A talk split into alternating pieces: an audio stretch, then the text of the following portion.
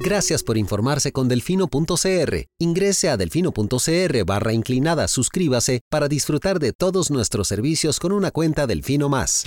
Delfino.cr. Hoy quiero decirlo con todas las palabras.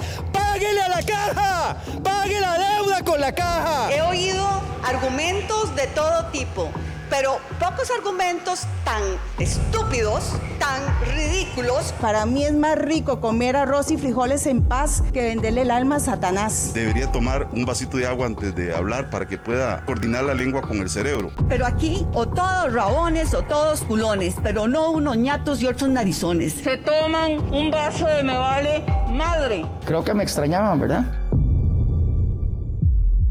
Coca-Cola sin azúcar presenta Curul en llamas, cubriendo y sufriendo la Asamblea Legislativa, porque alguien tiene que hacerlo. Hola queridos suscriptores de Delfino.cr, bienvenidos a un nuevo programa de Curul en Llamas, el podcast semanal donde les comentamos los temas más relevantes e irrelevantes de la Asamblea Legislativa. Les saluda Luis Madrigal desde el 17 de febrero del 2023, como siempre en compañía de... May, espero que todas y todos estén muy bien. Los temas para esta semana. Vamos a hablar de la entrada de Costa Rica en la lista de países no cooperantes, no cooperantes en materia fiscal de la Unión Europea eh, y tratar de explicar un poco qué es lo que sigue y cuál es la línea que se puede seguir en la presentación de proyectos de ley para resolver este tema. Vamos a hablar también del proyecto de trabajadores independientes que sobrevivió a su consulta eh, en la sala Contra todo pronóstico. Contra todo pronóstico eh, de Lucho. Estoy muy molesto al respecto. Vamos a dejar que te, que te explayes sobre ese tema, Lucho. Después vamos a hablar de otro proyecto que no sobrevivió a la consulta de constitucionalidad, pero la Asamblea intentará continuar que se apruebe, que es el de patrocinio de licor en el deporte. Eh, además, esta semana eh, se firmó el tercer resello de la actual administración. Vamos a hablar un poco de eso, que está vinculado a la regla fiscal, así como del concurso para nombrar la vacante en la sala primera, que ya está la lista de siete nombres que se presentaron em, en la comisión de nombramientos. Pero empecemos por el principio. Como les habíamos adelantado la semana anterior. Con cierto escepticismo. Con cierto escepticismo. el ministro de Hacienda fue a hablar con los jefes de fracción para avisarles, básicamente cuatro días antes, que el país iba a entrar a la lista de países no cooperantes de la Unión Europea. A efectos fiscales. De, exacto, de, cooperación fiscal. Básicamente, eh, podemos asumir que el ministro para ese momento ya estaba enterado de que esto iba a pasar, ya había sido notificado. No, a ver, lo que sabíamos la semana pasada fue lo que Nogui les fue, les fue a decir. Correcto, fue a decir. Fue a decir, la Unión Europea está exigiendo, comillas, renta mundial. Eso fue lo que dijo públicamente. Después, ya entrada esta semana, fue que sale un, sale un cable de, de Reuters, de la agencia internacional Reuters, y dice que al día siguiente, eso fue el lunes 13, sale el cable diciendo, eh, mañana martes 14, Costa Rica, Rusia y tres más van a ser incluidos en la lista de paraísos fiscales de la Unión Europea. Voy a hacer una aclaración, el cable sale el viernes 10. El lunes, Después de la reunión. Casa Presidencial anuncia que esto va a suceder. Okay. Claro, el cable sale y nadie lo busca porque no estábamos buscando esa información. A mí no me llegó, eso fue muy raro. En el momento en que sale, se busca, buscamos en internet sobre la lista y lo primero que aparece es la nota de Reuters donde dice... Fue la única que lo publicó al respecto. Rusia, Costa Rica y otros países van a ser incluidos. Ellos tuvieron acceso a un borrador del eh, ECOFIN. ECOFIN. ECOFIN. Que es el, el Consejo Económico de la Unión Europea que revisa las recomendaciones que hace un, órgano, un órgano llamado el órgano, el, el, órgano del Código de Conducta, que es el que revisa, digamos, la legislación de los países con los que la Unión Europea tiene relación y determina si pues, su legislación en materia tributaria es acorde a las mejores prácticas internacionales y, y si no lo es, si eso tiene algún tipo de repercusión, digamos, como para los países de la Unión Europea como tal. Entonces, esa evolución a la que ya Costa Rica se había sometido, varias, ha sido sometida varias veces previamente, eh, había arrojado entre varias cosas, una de que Costa Rica tiene un, un elemento perjudicial. ¿En qué? Que se considera perjudicial eh, para la Unión que erosiona la base fiscal. Ajá. De hecho, hay un informe del 2021 eh, en el que se decía que era, era una cifra en billones de euros. La, la, el monto, digamos, económico de, de, El monto de actividad económica que no estamos grabando con eso, digamos. Entonces, en teoría sí es un, sí es un monto, digamos, como que significativo, como para que nos terminaran poniendo en esa lista.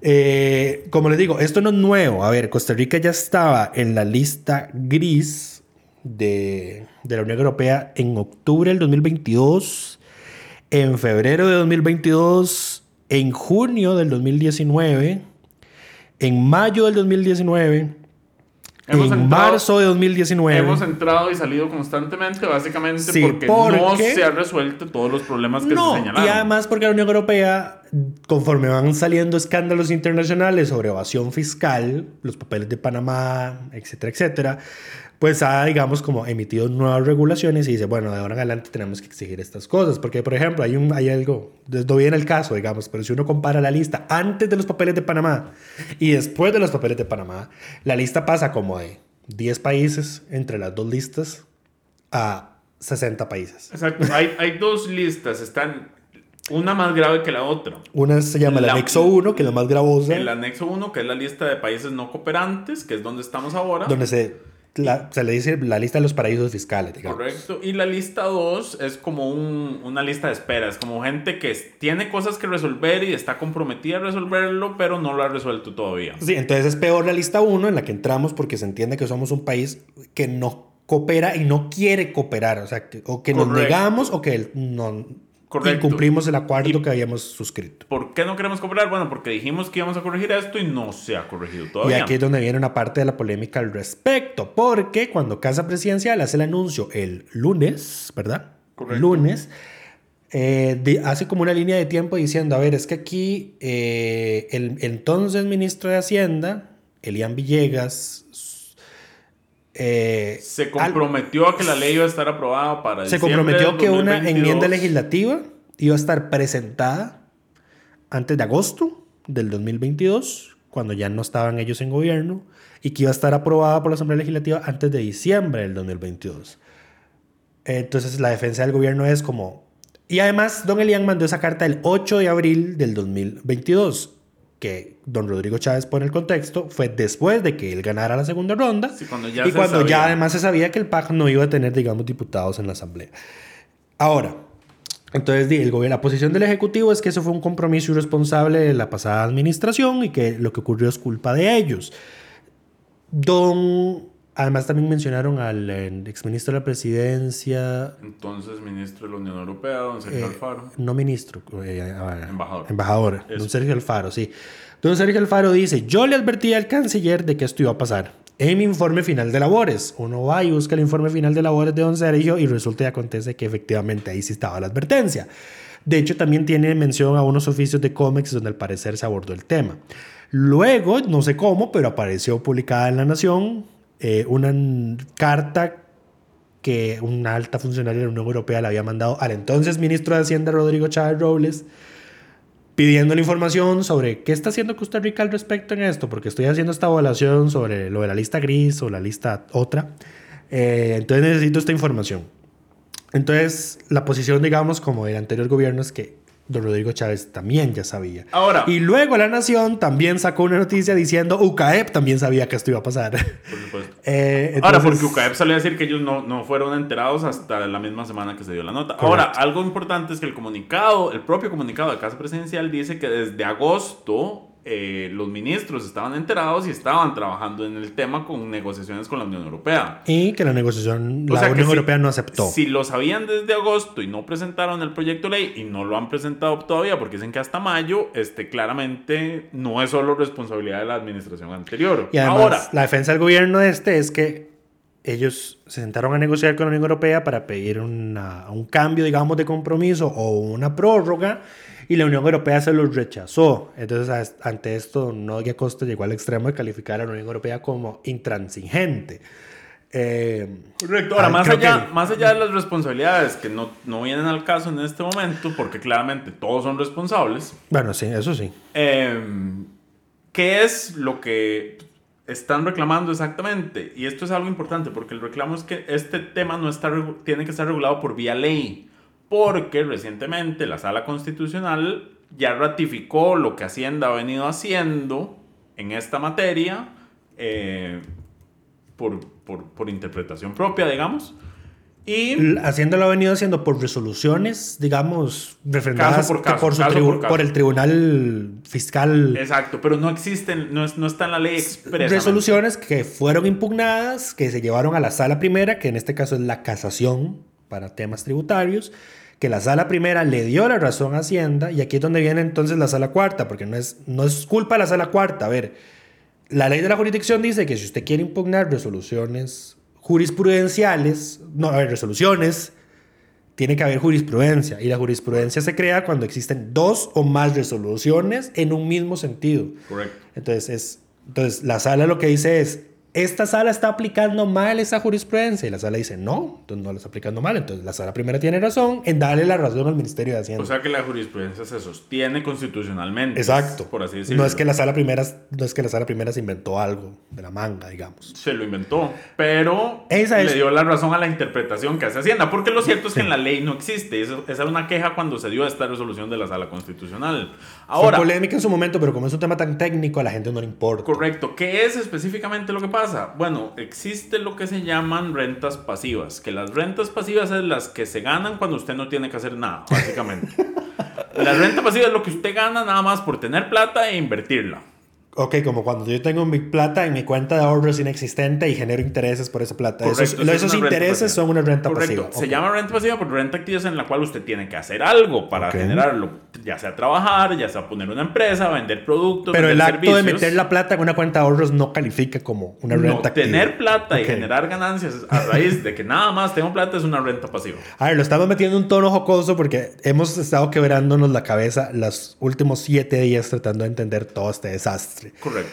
Porque inclusive la gente tributarista o la gente con conocimiento económico con la que hablamos al respecto. Son muy técnicos. Son muy técnicos o inclusive ellos mismos están confundidos. Correcto. Ahora, ¿qué es lo que pasa? Bueno, que lo que dice la Unión Europea que necesitamos no es necesariamente renta mundial, que fue lo que Nogui fue a anunciar. Que aquí viene otro problema, porque, a ver, cuando Nogui Acosta fue interpelado en el plenario, si uno ve el acta y busca Unión Europea, o renta mundial. Primero, no dice renta mundial. Si ustedes buscan la palabra mundial, en ningún momento se menciona atado a renta.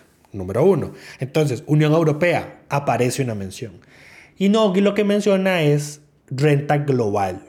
Claro, Pero no dice que la Unión Europea lo esté exigiendo y con un plazo perentorio de el martes. hagamos un paréntesis para explicar, porque esto es un tema complejo. ¿Qué es Renta global, renta mundial, ¿cuáles son las diferencias? Y tenemos que empezar diciendo que en Costa Rica tenemos lo llamado renta territorial, celular. Un segundo, porque ya, ya vas a confundir a la gente. en Costa Rica existe lo que se conoce como renta cedular. Esto es, cada fuente de ingresos tributa y tiene una tabla de, de, cuánto debe pagar aparte. O sea, las personas que reciben un salario, por ejemplo, están exonerados hasta 900 80 mil colones. Ojalá. Y por ese, es el, ese es el tramo de este año. Ok. Por encima de eso, pagan un 10% hasta 1.300.000. Y va, así va Y ahí sigue subiendo. Eh, pero además, si usted genera rentas pasivas. Si tiene inversiones. Tiene inversiones. O un segundo trabajo. No. O recibe una pensión. Exacto. Esa paga aparte. Paga sus respectivos. Cada uno paga su propia tabla. Es un impuesto diferenciado. Exacto. Cada uno paga su propia tabla, su propio impuesto y no se acumula. Por eso es que ahí es cuando usted escucha impuestos sobre la herencia, impuestos sobre la renta. Correcto. No sé qué Entonces, por ejemplo, si yo tengo dos trabajos de medio tiempo y cada uno paga 900 mil colones, no estoy seguro que a mí me cobren impuesto de la renta porque cada salario es independiente. A ver, enlacémoslo con algo que la Asamblea está legislando para arreglarlo, los multipensionados. Correcto. Como las, pensiones, están exoneradas en la, del impuesto sobre la renta, la misma proporción que los salarios, si usted recibe varias pensiones inferiores al tramo exento, usted no paga impuesto por ninguna de ellas. Entonces, ¿qué a pesar de que la suma total sí supera el límite que paga una Entonces, persona ¿qué es lo que quiere hacer la asamblea? y este gobierno, unificar, esos ingresos, para que usted pague impuestos sobre esa sumatoria de esas pensiones sumadas que usted ingresa. Entonces es lo mismo que aquí que pasaría, digamos, con el tema, con el otro. Ahora, aparte del hecho de que está fragmentado en las diferentes fuentes de ingresos, en Costa Rica tenemos la renta territorial, es decir, a nosotros se nos cobra por lo que generamos en este país. En nuestros límites geográficos. En nuestros límites geográficos y no está vinculada a nuestra nacionalidad. Correcto. Entonces, si yo voy al extranjero y trabajo en el extranjero, no, tengo, que pagar impuestos en Costa Rica. A menos de que tenga alguna actividad que esté generando. Ajá, pero solo pagarías por esa porción pequeña. Exacto. Entonces, en ese sentido, el proyecto que se presentó en la anterior administración y que del cual Nogui Costa hablaba, que es el de renta global. y además eso genera un, un problema, digamos, eh, con lo de la renta acá. Porque entonces si nosotros nos vamos a, un momento a otro país a trabajar y no tenemos, digamos, allá el mínimo de tiempo que se requiere para que consideren que tenemos que pagar impuesto allá, entonces por lo que vamos a generar allá no pagamos ni impuesto allá ni impuesto acá, porque no lo genera en Costa Rica. Correcto. Y ahí es donde viene uno de los problemas. Eh, correcto. Que estamos, no estamos pagando impuesto en ninguno de los dos lados. Eh, pues sí, eso es una, es una doble no imposición. Eh, correcto. Esos son problemas en el, ¿cómo se llama? entre sistemas. Pero bueno, el proyecto que se presentó, el, del que se ha hablado, que es el de renta global, lo que hace es unificar todas las fuentes de ingresos. Entonces, a mí agarro mi salario, los lo que me lo pagan, que tengo por tu negocio las inversiones, lo que me den dividendos, que me dan sociedades y demás. La herencia que heredas, la pensión que heredaste, etc. Todo eso se une, todo lo que se, que se genera en Costa Rica y sean ingresos míos se unen y, y, se, se mete en la tabla de cuánto impuesto debo pagar según todo mi ingreso completo. Correcto. Además, posteriormente, esa es la, la renta global clásica. Aquí sacamos también la propuesta de que haya una renta global dual. Y esto lo que es, porque esto aplica para personas físicas y personas jurídicas. Lo que hace es separar a las personas físicas de, de las personas jurídicas. pero ambas sus ingresos quedan en un, en un, impuesto único, de forma muy simplificada. Pero sigue siendo territorial, se cobra solo por lo que se genera aquí en el país. Renta mundial lo que hace es decir, bueno, no, usted, todo el dinero que reciba, no importa si lo generó acá o lo generó en el extranjero, si usted es residente fiscal costarricense que tiene que cumplir con el mínimo de tiempo que mencionaba Lucho, eh, tiene que tributar por esos ingresos, los de aquí y los de afuera. Correcto. Y en esos casos lo que existe son tratados de, de no imposición, además cuando se aplica renta mundial, lo que se hace es que yo digo, bueno, esto lo generé en Estados Unidos, pero en Estados Unidos me, me bajaron esto de impuesto, entonces me queda, se me crea acá un crédito fiscal sobre ese monto porque ya, ya, tributé, en otro lado por eso. El vacío que Para que lo entendamos más o menos, pongámosle un caso famoso, el de que está enfrentando Shakira en España. Ese fue el caso que venía dando ahora Felipe en, Hablando ah, Claro. yo no, escucho Hablando Claro, no porque no me gusta, wow, porque wow, wow. tengo un golpe a Vilma. No, yo estimo mucho a Vilma, me, disculpa. Igual lo escucho cuando voy con May los viernes. Nunca va a ningún lado conmigo los viernes, es un mentiroso. Vamos a grabar a veces donde llego, ahí es cuando lo escucho. Eh, a Shakira en España le están imputando evasión fiscal porque en España consideran que ella permaneció más de la cuenta en España al punto de considerarse residente fiscal en España y que por ende tenía que pagar sus impuestos allá. De hecho, el criterio son 183 días y viene de la OCDE, digamos, es un criterio bueno, Imagínate, imagínate. Entonces, de ahí viene, digamos, el lío, el problema de Shakira. Shakira se defiende y dice, no, yo en estas fechas estuve fuera, no sumé, no agrupé los 183 días, por ende no tengo que pagar nada. Eh, y entonces ahí es por donde ustedes luego ven, si están enterados como del mundo de la internet, porque los youtubers se van a países como Andorra, donde entonces y ahí está todo el lío España-Andorra. Pero bueno, ese era el caso famoso, digamos, lo de, lo, de la, lo de los tiempos en los que uno, digamos, vive o pasa en ese país como para considerarse residente fiscal. Correcto. Ahora, ¿dónde está nuestro vacío? Nuestro vacío es que en Costa Rica, legalmente, no. Si yo estoy domiciliado en Costa Rica, invierto en el extranjero para generar rentas pasivas, Invierto mis ganancias en comprar bonos, por ejemplo. Correcto. Dinero que yo produje acá, lo invierto en el extranjero y en, lo invierto en un lugar que no cobra impuestos. Ok. Entonces, ese dinero no paga impuestos en Ok, ese ya lugar. te iba a poner el ejemplo. Yo, bueno, que compro acciones de, de Amazon allá en Estados Yo Unidos. Invierto en ese lugar, no pago impuestos allá y acá Tampoco. tampoco porque Porque no es algo que hice aquí. Exacto. Ahora, eso es lo que dice la ley. Hacienda ha interpretado y, ah, como ya dijimos, respaldado por, por las salas. Por la sala primera y cuarto. Eh, eso sí se puede, se le puede cobrar impuesto a rentas pasivas, ganancias de capital, creo que es el, el nombre que, que tenemos. Eh, y eso está, re- Hacienda lo aplica por normativa, digamos. Por interpretaciones, por resoluciones. Correcto, pero no está en la ley y lo que la Unión Europea está pidiendo es como necesitamos una ley que haga eso, justamente. Ok. No necesariamente eh, la Unión Europea lo que dice es apliquen renta mundial, porque eso, eso no es lo que ha dicho. Sin embargo, parece ser que el gobierno quiere aprovechar la coyuntura para aplicarle renta global a esto. Eh, renta mundial. A ver, de hecho, lo que, lo que al parecer planteó la anterior administración es que la forma de solucionar eso era renta mundial.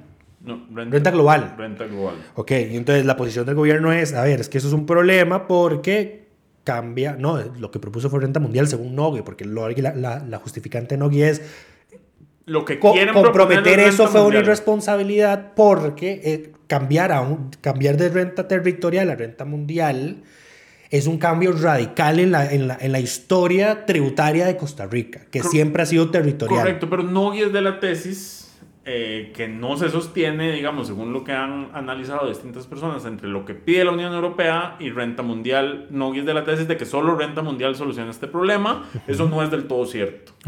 Y las personas expertas que han hablado de este tema han dicho esto se, se puede solucionar por otra vía. De hecho, de, de nuevo, regresando a, a Felipe.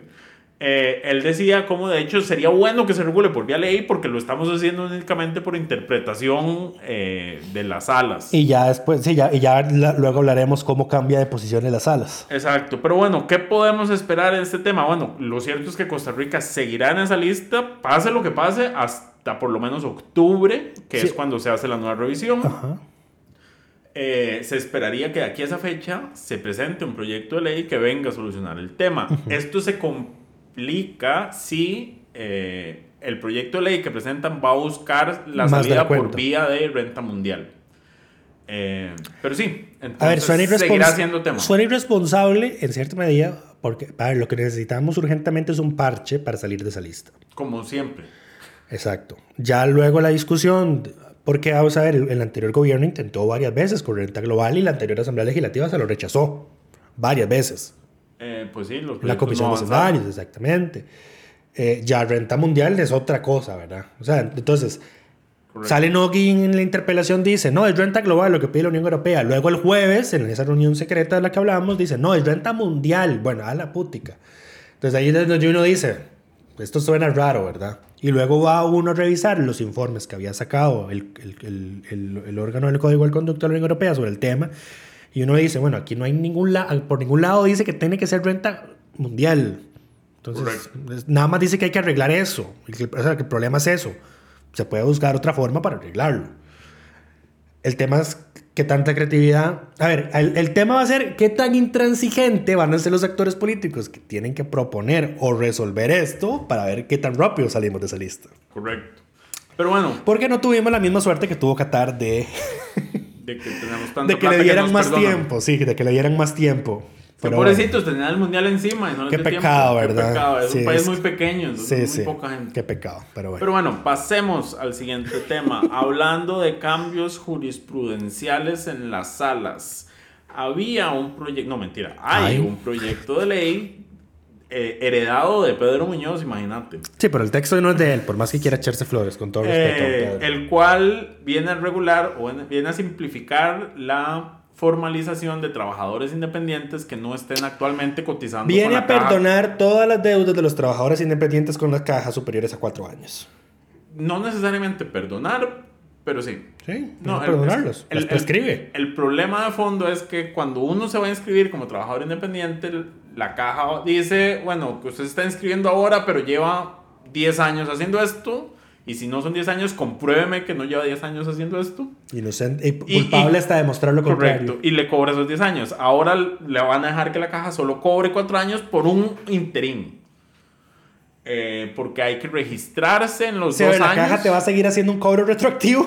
Correcto, pero, ya no va a ser de 10, ahora, va a ser de 4. Ahora es de 4 años. El proyecto, de este habíamos hablado antes, tenía una serie de lineamientos y, digamos, órdenes a la caja las cuales en el pasado la sala constitucional ha dicho que la asamblea no puede darle órdenes a la caja. Específicamente en el expediente 22.323, que fue cuando la asamblea le quiso decir a la caja cuánto cobrarle a los trabajadores independientes. Ahora, en esta ocasión todavía no sabemos, no tenemos el texto completo del fallo, lo que sí sabemos es que cuatro magistrados cambiaron de criterio. ¿Y por qué podemos afirmar eso?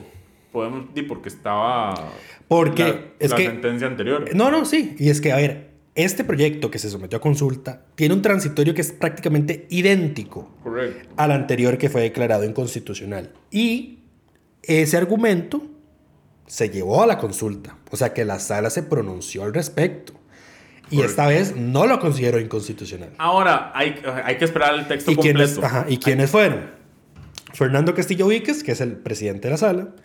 Luis Fernando Salazar Alvarado. Jorge Araya García y el magistrado suplente Roberto Garita Navarro. Don Roberto formó parte de la sala en el pasado que también dijo que sí era inconstitucional. Pero esta vez su criterio. no, esta vez estuvo otra vez en la sala y lo cambió y dijo no, no es inconstitucional. Entonces ahí está la mayoría de cuatro porque fue un voto dividido 4-3.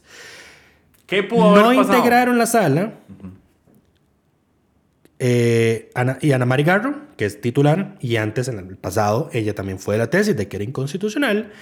Y Rosibel Jara Velázquez, que esta vez Era ella era suplente. suplente y esta vez no estuvo en la sala. Pero entró un magistrado suplente que fue don Hubert Fernández Argüello, que salvó el voto y dijo los transitorios son inconstitucionales, pero quedaron en minoría, 4-3. 4-3 porque quedó con Paul Rueda y Fernando Cruz. Me parece. Ajá. Castillo votó a favor. Está Castillo. Castillo votó a favor. Wow. Bueno, ¿qué pudo haber pasado? Mi hipótesis es que en esta ocasión la sala, la caja dijo estar de acuerdo. Esa es mi hipótesis de trabajo en este momento. Pero. No, porque la sala que caja dijo, yo estoy de acuerdo si lo mandan a la sala. Correcto, la sala dijo estoy de acuerdo. Eh, la caja dijo estoy de acuerdo con la reforma. Eh, y la sala puede ser que haya hecho una interpretación ahí de que si la caja está de acuerdo, entonces no es una orden y nada más es eh, una recomendación aceptada. A ver. Pero bueno, esto ver. es pura, No, no, pura especulación. No, no, sí, pero. Porque no tenemos el fallo. Lo que la sala dice es que la, la asamblea no las- lo que la sala había dicho es que la asamblea no le puede ordenar a la caja un plazo para emitir una reglamentación, por ejemplo, sobre una ley. Entonces, digamos, la ley por per se, digamos, no es inconstitucional. De hecho, no es mi problema personal, era que estaban metiendo un transitorio que literal había sido declarado inconstitucional previamente. La ley por sí sola yo no tengo problema con ella. Mi problema era el transitorio, porque yo, mae, ya lo declararon inconstitucional, ¿por qué se arriesgan a tirar el proyecto abajo por una cabezonada de meter algo que ya saben que es inconstitucional? Mi problema era ese transitorio. Bueno, y la sala te dijo que no hay problema, Lucho. Ahora la sala dice que no hay tranquilo. problema. Pero, pero a ver, pero mi problema no es porque la asamblea, digamos, le dé una orden a la caja de que tenga que reglamentar eso en un tiempo prudencial. Ma- Más bien para mí es lógico porque es intrínseco a toda ley que salga la, que aprueba la asamblea de que tiene que llevar un plazo para que se reglamente. Esto siempre va aparejado. Eh, entonces, digamos, más bien a mí que la sala dijera que no, que la asamblea no le podía dar un plazo a la caja para que lo reglamente, más bien me chocaba. Porque entonces, digamos, sí, la asamblea aprueba una ley constitucional, pero entonces, digamos, la caja puede decir, no la voy a ejecutar porque no tengo tiempo para reglamentarla. Porque ustedes no me pueden ordenar cuánto, en cuánto tiempo tengo para reglamentarla. Ese era mi problema. Pero como la caja, como la sala había dicho, no le puede dar, bueno, yo soy defensor de lo que dice la sala. Y lo que dijo la sala en esta ocasión es que todo bien, Lucho. Entonces, ¿para qué te No, estresas? a ver, pero es que a mí me, me, me, me- me explota la jupa de cómo cambian de criterio tan así Es que no en cuestión de meses. No sabemos qué pasó, no tenemos el texto completo. Ahora, recordemos, hablando de jurisprudencia, el único que no está atado a, los fallos de la sala es la, en la propia sala. La Entonces, constitución dice lo que la sala dice que dice. Exactamente. Entonces, a ver, en términos generales, esto es una buena oportunidad para que... Es una buena noticia para los trabajadores independientes. Un montón de gente trate de ponerse en regla. Porque, a ver, pagar cuatro años de cuotas de la caja tampoco es sencillo. O sea, no es algo que va a poder hacer todo Pero con eso, pues ya. Pero pues. Suscribir un arreglo de pago más. El arreglo de pago sería más razonable. Sí, no vamos a hablar del contenido del proyecto porque vamos a dejarlo para cuando se vote en segundo debate, que va a ocurrir cuando el voto completo llegue y entonces ahí sí vamos a poder decir, ah, bueno, fue por esto que la sala cambió de criterio. Correcto. Pero sí, Pero el, ya por sí solo, esto ahorita, digamos, me tiene desconcertadamente molesto. Exacto. Hablando de criterios de la sala, la Asamblea rechazó esta semana un proyecto de ley de patrocinios de licor justamente porque la sala le había señalado eh, inconstitucionalidades de fondo. Eh, la rechazaron no porque hayan abandonado la idea, sino porque van a apostar por otro proyecto que ya está en trámite y que según ellos ya corrigió o corrige los, los señalamientos que hizo la sala sobre el tema del patrocinio de licor en el deporte. No me extrañaría que la sala cambie de criterio en este tema y habilite de alguna forma el patrocinio de licor en el deporte. Eh, no sería nada raro, pero bueno, hay que, esperar a que avance. Lo que la sala había dicho tajantemente es permitir el patrocinio de licor en el deporte violenta la progresividad de los derechos humanos. No es cosa menor. Correcto. O sea, eso es un portazo definitivo. Bueno, hay que ver qué dice, qué piensan ahora. Ajá. Los, tiempos cambian. no, no, las integraciones de las salas cambian. Bueno, por eso es que tan importante. Número uno. Cuando hablamos de las vacantes es justamente por estos temas, porque un, un, un presente, un ausente hubiera cambiado esa votación de voto. De la pasada, de sí. La, de la, de la, si la misma Namari hubiese estado. Hubiera, bueno, quién sabe, puede ser, sí. Bueno, no. No, porque ella estaba, no, bueno, no sé. Ella no estaba. Pero es que, a ver, una de los suplentes que había votado inconstitucional no llegó. A ver, es que hay dos suplentes. había dos suplentes. una que estaba supliendo a Namari y, la otra que, y el otro que suple la vacante que dejó Doña Nancy. Correcto. Eh, uno dijo que sí y otro dijo que no. El tema, sí, sí, ahí está. Entonces, uno de sus suplentes hubiera sido. Sí, porque el que, el que está supliendo. no podemos alegar quién estaba en, en quién pero don Roberto Garita que había dicho. pero no tengo el dato en este momento. Podemos pedirlo. No, o sea, se sabe porque el que está supliendo a Nancy tiene continuidad desde que ella se fue. ¿Seguro? Sí, porque los nombramientos, cuando, cuando las vacantes son permanentes hasta que se nombre nuevo, se nombra a una persona que cubre esa vacante todo el ah, plazo. Entonces fue don Roberto Garita. Él es el que está supliendo a Nancy. Ajá, ok. Sí, fue don Roberto Garita. Y don Hubert sí, digamos, se apegó, digamos, a lo que había dicho Ana María en el pasado, que era inconstitucional. Ok. Entonces, ahí está. La vacante que dejó Doña Nancy es la que cambió el, el, suplente que suple a Doña Nancy. La que definió el tema. Correcto. Pero bueno, patrocinio de licor. ¿Qué más estamos? ¿Qué más íbamos a hablar de este tema? ¿Cuándo, ¿Para cuándo está el proyecto de ley? No sabemos. A ver, no, la, la, se, había, se había declarado inconstitucional, se fue a, consulta, a la Comisión de Consultas de Constitucionalidad, la comisión recomendó devolverlo a la comisión dictaminadora, yo no sé para qué. El plenario votó en contra unánimemente de devolverlo a comisión. Entonces el presidente dijo, la doña, ese día estaba presidiendo doña Melina. Melina, sí. Eh, doña Melina dijo, bueno, como se rechazó el informe, mañana lo sometemos a votación en segundo debate. Se sometió a segundo debate y se rechazó unánimemente. Claro, y se puede hacer porque eran los señalamientos de la, de la sala fueron de fondo, no de fondo. Entonces no detienen el avance del proyecto. Correcto. Eh, igual se, se votó en segundo debate y se rechazó. Pero doña María Daniela Rojas, que es la jefa de fracción del PUSC, eh, explicó el voto y dijo, a ver, lo estamos votando en contra porque hoy mismo se dictaminó un proyecto de ley para permitir el patrocinio colega del deporte que es menos, digamos, es más pequeño, es más conciso que el proyecto que se declaró inconstitucional. Y es una reforma muy precisa de la Ley General de Salud que dice que se permite y que no va a permitirse en los equipos de divisiones de menores de edad. Correcto. Eso es todo. Es una reforma más sencilla. Lo que hace es. El otro crea un fondo. pero sí, pero de todas formas, igual, igual el otro decía que no se iba a permitir en el tema de menores de edad. Correcto. El tema no es que se permita en, que se permita o no en menores de edad. Es que permitirlo en su generalidad, según la sala anterior, violenta la progresividad de los derechos humanos. Claro, la lógica es que no importa dónde esté, la publicidad va a llegar a menores Exactamente. No es el tema de los equipos menores sean patrocinados por bebidas alcohólicas. Así es. Pero bueno, igual la diputada Rosaura Méndez también metió un proyecto de ley que va en esa misma línea por si acaso ese, ese ya dictaminado falla. Pero bueno, pasemos al siguiente tema. Esta semana se dio el tercer resello de la actual administración. Y el séptimo octavo de los últimos 40 años. Eh, no, no, o sea, es el séptimo. 67. Es el séptimo de los últimos 40 ah, años. Ok. Tercero del actual gobierno, séptimo de los últimos 40 años. 67 de la Segunda República. Ok. Más o menos. Eh, pero bueno, ¿qué se reselló? Se reselló la ley que saca a Procomer de la regla fiscal. Ustedes recordarán que al finalizar el, el pasado periodo de sesiones ordinarias, esto estaba listo para resellarse. Las bancadas acordaron con... De hecho, devolvámonos un poquito más. Cuando la Asamblea sacó al 911 la regla fiscal, lo aprobó en segundo debate, Chávez lo vetó. Y lo que dijo es, si sacan el 911 también tienen que sacar a Procomer. Eh, y entonces la asamblea... Instituciones, ajá. Sí, pero en una de ellas era Procomer. Eh, pero así lo dijo, si sacan el 911 tienen que sacar a Procomer. La asamblea atinadamente le dijo, vea señor, el proyecto tiene como título sacar al 911, no podemos meter a una institución que no se llame 911 en el proyecto. Metieron un proyecto nuevo o, o retomar un proyecto que ya estaba ahí sobre Procomer. Ese proyecto ya estaba aprobado pero bueno, porque fue el primer veto de Chávez. El tema es que no podía meterse en el del 911 como lo quería Chávez, al parecer, para justificar el veto al, del 911. Correcto. Entonces la Asamblea lo resella, el del 911, y va con el de Procomer. Lo aprueba y Chávez también lo veta. Mm. Porque ahora dice, bueno, sí, pero es que en realidad lo que hay que hacer es una reforma de la regla fiscal porque también hay que sacar otras cosas. en realidad eso no pasó en esa línea cronológica que tenés, porque primero se votó Procomer y después se vetó Procomer y después se vetó el 911.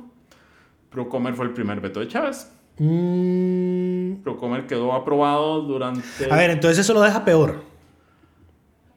Lucho, yo no sé de qué estás hablando realmente, pero... No, él pidió sacar... Es que una de las justificantes que dio para vetar el 911 era sacar, era sacar a Procomer. El vetó 911... Y ya había, ya había vetado Procomer, entonces... Correcto, sí. no tiene sentido. La lógica... O sea, lo que han dicho siempre es presentamos un proyecto de ley que sea integral y saque todas las instituciones que hay que sacar. Que ahí donde que ahora quiere meter el gol, de meterlo de los intereses de la deuda. Que ese es el proyecto que un grupo de técnicos el, del FMI vino, revisó y dio una serie de recomendaciones que básicamente dicen no hagan lo que el proyecto pide, nada más hagan, saquen y definan claramente cuáles instituciones van a sacar y por qué. Eh, ahora, ¿por qué hay instituciones que, que hay que sacar? Porque la hay cuando hablamos de 320, que el país tiene 320 instituciones públicas, hay una serie de instituciones que son públicas pero no reciben fondos públicos, que son los entes públicos no estatales. ¿Qué está incluido, por ejemplo, ahí? Todos los colegios profesionales. Los colegios profesionales tienen sus propias fuentes de ingresos, que son las colegiaturas que le cobran a sus afiliados, eh, y no reciben recursos del Estado. Y café, fanal. Todo, sí. Todo eso todas las agrupaciones gremiales, ya sea de, de personas o, o de organizaciones, están ahí incluidas, que tienen su propio presupuesto y están limitadas por la regla fiscal. Eso no, no tiene mayor sentido porque no le generan un gasto al Estado. Eh, y nada más limita a estas organizaciones. Ahora, la lógica de Chávez era como, bueno, saquemos a todas estas en un solo. El problema es que en su proyecto para sacar todos estos grupos de instituciones, metió un par de golazos que era sacar los, intereses, de, la, deuda, que es el 33% de, del presupuesto, nacional. Eh, sacar eso de la regla fiscal. Entonces, si sacase eso, y esto lo dice el fondo, si sacas los intereses, abrís un margen de crecimiento, porque además los intereses por la estructura de deuda que tenemos, crecen más eh, que el resto del presupuesto. Entonces, al quitar eso de, de la ecuación, abrís espacio para el gasto corriente. Y también se quiere meter el gasto capital, lo cual es un problema no porque sea una mala idea. El gasto capital, que recordemos, es cuando se construyen inversiones, inversiones, grandes.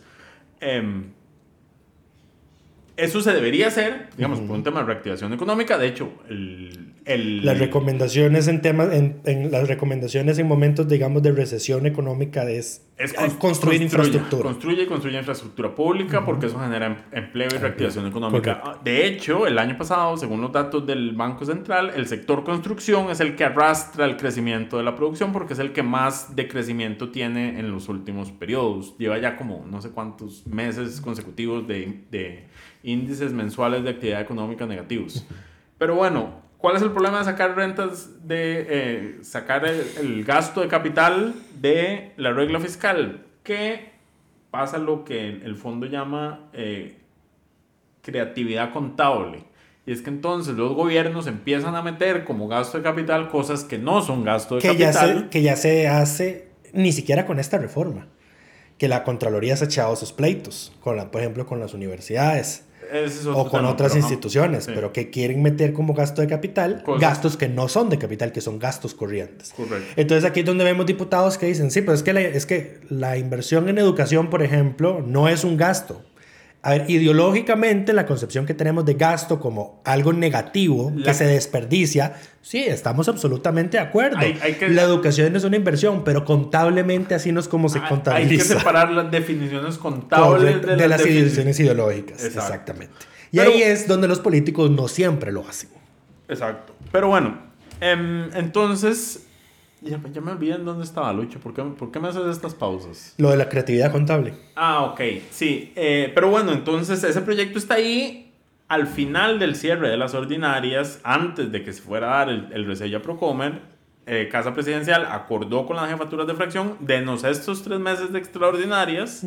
Trabajemos el proyecto global para reformar eh, la regla fiscal y, eh, y, ahí va a ir Procomer incluido. Como eso no pudo pasar en las sesiones extraordinarias. No pasó, porque el gobierno nunca mandó el proyecto. No, el proyecto sí está. El gobierno nunca mandó el texto sustitutivo. No, o sea, sí se hizo el trabajo, pero no iba a pasar en tres meses, porque el, el resultado del trabajo del fondo, del grupo de trabajo técnico que vino a revisar la regla fiscal, estuvo hasta finales de enero. Entonces ya era el final de las sesiones eh, extraordinarias. Como empezamos las ordinarias y dicen, bueno, esto no se resolvió, resolvámoslo.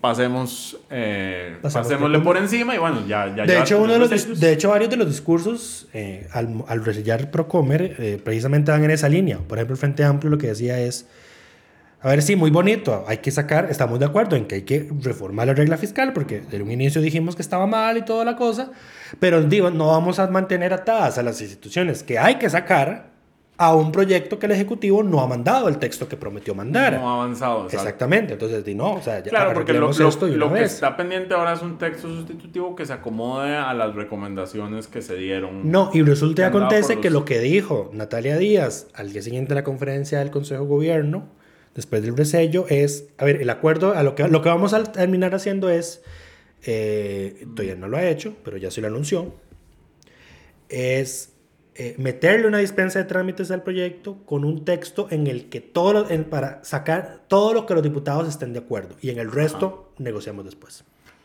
Entonces, el gobierno prácticamente estaría renunciando, digamos, a sacarlo a lo demás. Exactamente. Correcto. Sí, ahora, yo creo que todos van a estar de acuerdo en entes públicos no estatales porque no, no afectan al presupuesto. El tema es que nadie quiera meter algo más. A ver, lo que tienen que tener cuidado, pero de siempre mantener que aunque, no, aunque sea un ente público no estatal, que si recibe transferencias, ah, sí. eso sí hay que mantenerlo ahí adentro. Como tienen las municipalidades. Exactamente.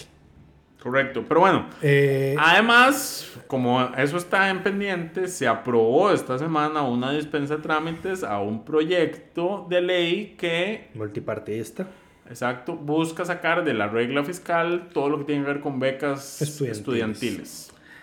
Que la eh, redacción, por cierto, de ese proyecto no es la más feliz, porque dice a las instituciones educativas en lo relativo al otorgamiento de becas, subsidios o ayudas. O sea, saca ahí al... Ese es un problema. Sí. Porque, por ejemplo, las becas Avancemos las da Limas. Ajá. Ah, bueno, pero los... Por transferencia del MEP. Correcto, pero entonces, si las Dalimas no cuenta como institución educativa, entonces eso no estaría... La reacción era más feliz, exacto. las becas Avancemos no estarían quedando fuera de, eh, de la regla fiscal y se tendrían que... Esa redacción está mal, sí, tienen que arreglar. Eso incluiría básicamente a las universidades públicas. Y al INA. Al INA y cualquier programa de becas que opere a través del MEP directamente y no por transferencia. Si esa redacción no es la más feliz, em, eso probablemente beneficie directamente a las universidades, que por cierto la Contraloría dijo que todas, excepto la UTN, van a crecer en tanto en monto como en cantidad de becas otorgadas este año cuando hizo su análisis presupuestario del presupuesto educativo, el más bajo en los últimos nueve años en relación al PIB. comercial de la nota que hicimos que pueden revisar en el sitio. En fin, eh, probablemente esta dispensa de trámites se llegue a conocer. La otra semana. Rápidamente, si hay acuerdo, probablemente se apruebe rápido. Eh, probablemente. puede haber oposición de liberal progresista porque Don Eli lo que decía, a ver, Estamos de acuerdo en reformar tratando, la regla fiscal. Tratando de mantener alguna coherencia ideológica, Feinsack dijo que si estoy a favor de que se saquen todos los entes que no aportan al, al gasto y a la deuda, tengo que estar en contra de todos los gastos. Todo lo, todo lo contrario, todo lo que digamos, sí aporte. todo lo que sí aporte debe estar metido en la Correcto, regla y eso incluye, por supuesto, este tipo de, de becas y subsidios. Correcto. Pero bueno, eso con el tema de la regla fiscal y los resellos. Volverá a ser tema. ¿Cómo nos persigue la regla fiscal? Cada cierto tiempo tenemos que hablar de ella. Necesito que baje ya, que salgamos del escenario 4 para que esto se calme un poquito. Claro, paréntesis. en el escenario más restrictivo que es en el que estamos, es en el que se incluye el gasto de capital dentro de la regla. En los otros tres escenarios, el gasto de capital está fuera de la regla fiscal.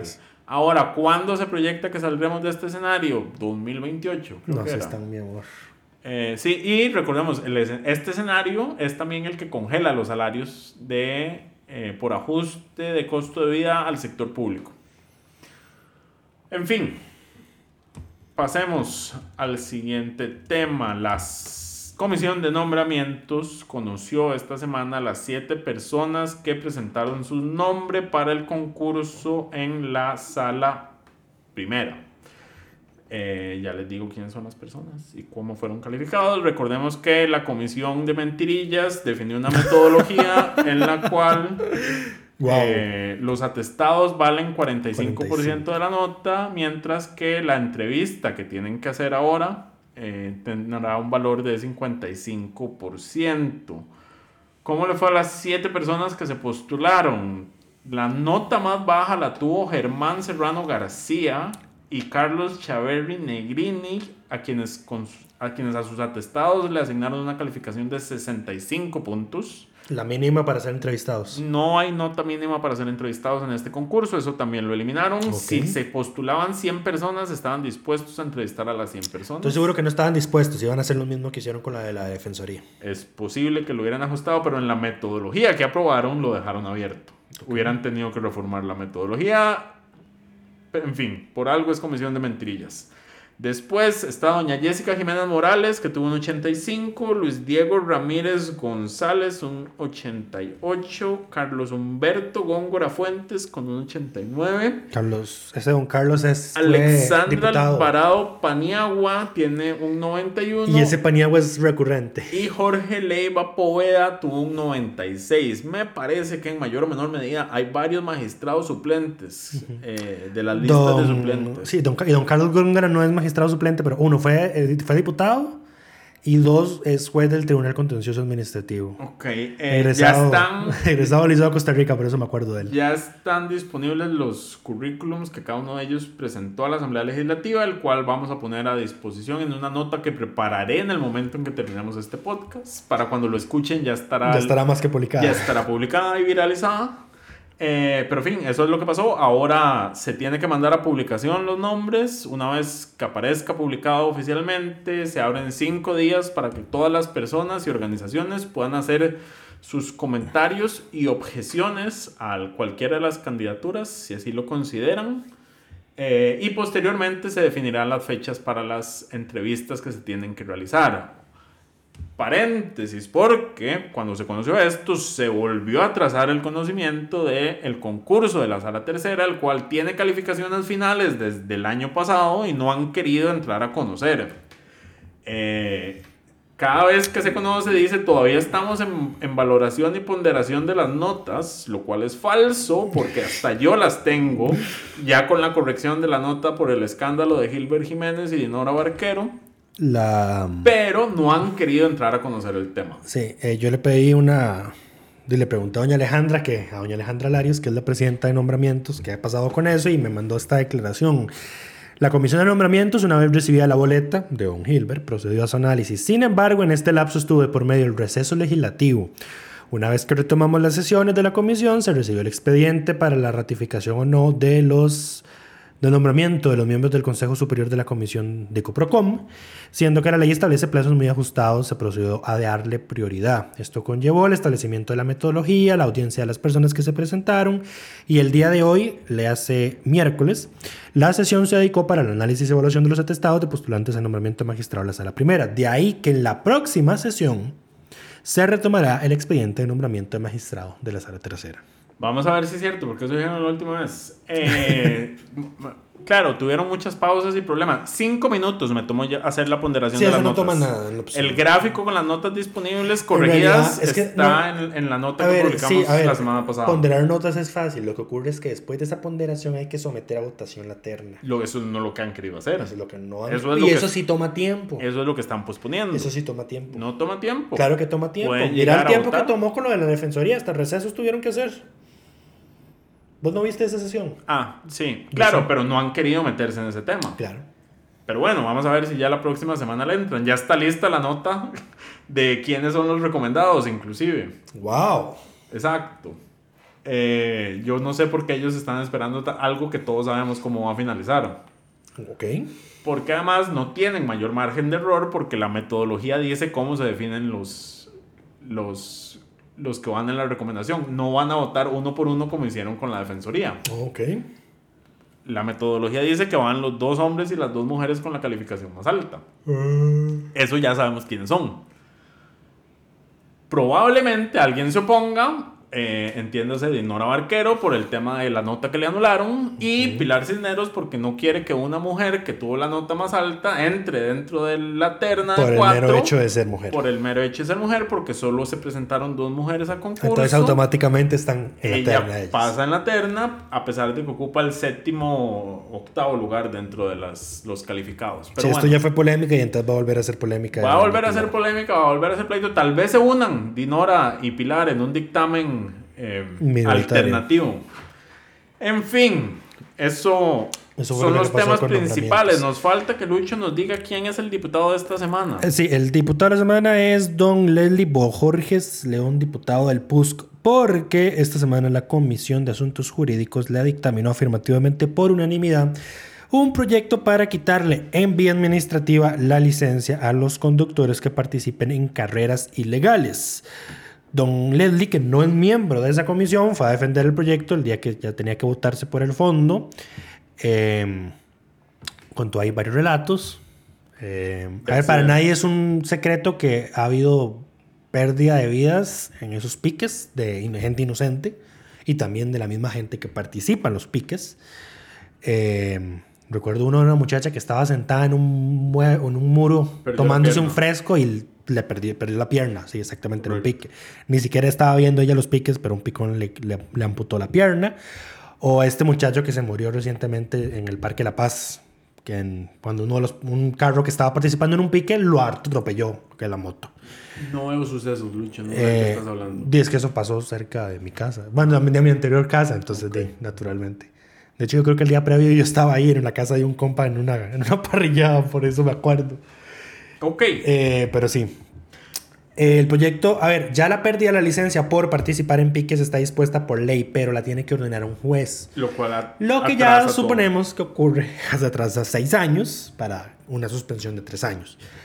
Entonces, el proyecto de Leslie es para que eso también se pueda ser decretado en la vía administrativa y que el juez además pueda decretar una suspensión por cuatro años. Porque, a ver, cuando usted acumula los 12 puntos de su licencia, tiene que esperarse 12 meses para renovarla o hacer trabajo comunitario. Sí, Mike, vos no sabes de eso porque sos un conductor responsable. Eh, tenés que esperarte 12 meses o hacer trabajo comunitario, trabajo social y entonces se te va rebajando el tiempo que tenés que esperar. Al, con este proyecto, los picones no van a poder optar por esa reducción, van a tener que esperar no 12, sino 36 meses. Eh, y además, el juez va a poder decretar que sean 48. To- eh, cuatro años, no solo tres. Ok. Tres es el mínimo. De eso sí, del juez no va a poder decretar una suspensión mínimo de tres. De tres no puede pasar. Que de todas maneras es la que ya va a ordenar, digamos, el MOP por la vía administrativa. Pero el juez entonces va a poder aumentarlo en un año más para que sean cuatro. Eh, y ese es el proyecto. Ahora Sus- pasa a plenario. Suena muy importante el proyecto. Muchas gracias, Lucho. Vieras que, de- o sea, ahorita que estábamos pues, construyendo la lista de temas antes de grabar, yo no, A ver, yo soy el que hace los reportes de barra de prensa. Y cuando leí los titulares, yo tan irrelevante fue esta semana que, verdad, esto fue lo que tuve que escribir para sacar reporte. Y sí, resulta y acontece que esto fue lo irrelevante, pero bueno. Mención de honor esta para diversificar el otorgamiento del diputado a la semana. Eh, hoy, esta vez le toca a, a, Don Leslie, independientemente de lo nefasto que sean otros temas. Wow. Que ya hablando, hablando de nefastos que tuvieron una buena semana. Mención de honor a nuestra estimada Pilar Cisneros.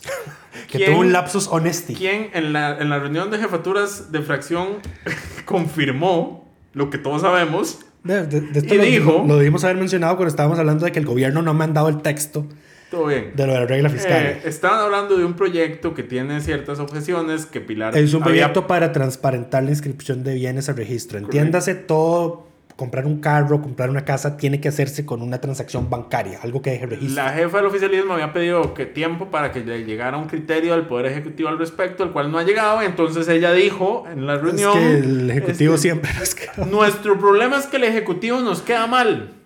Entonces, así, como si estuvieran en receso. no le, no le puedo prometer que eso esté a tiempo. Y yo dije, como no hay, no hay mejor descripción de este gobierno que la jefa de la bancada oficialista diciendo, que el gobierno les queda mal. El ejecutivo nos queda mal. Y yo, a todos, Pilar. A todos nos queda mal. Sí. Pero bueno, eso es todo. Eso es lo más cercano que yo creo que Pilar Cisneros va a estar cerca de algún reconocimiento de los que vemos en este podcast.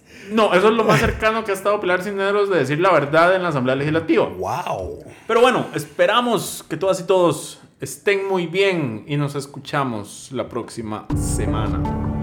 Coca-Cola sin azúcar presentó Curul en llamas, cubriendo y sufriendo la Asamblea Legislativa, porque alguien tiene que hacerlo.